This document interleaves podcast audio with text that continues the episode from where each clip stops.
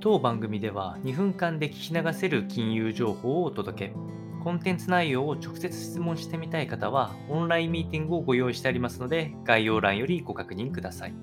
本日のテーマは、アメリカ PC 価格指数の伸びが鈍化。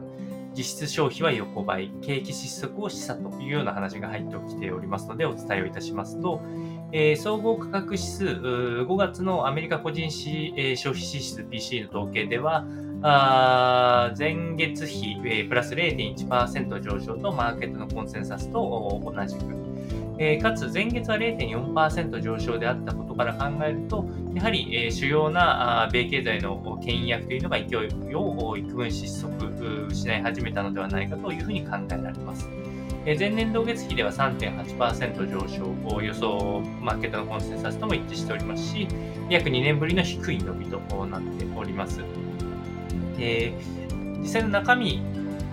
でいきますと、住宅エネルギーサービスを除くサービス業の価格指数は前月比0.2%上昇と、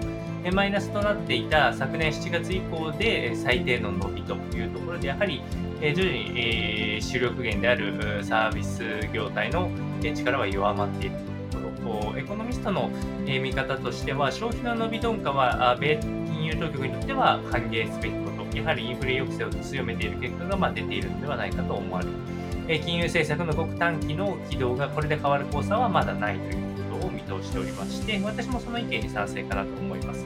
当局者は政策金利を一段と引き上げ、より景気抑制的なスタンスを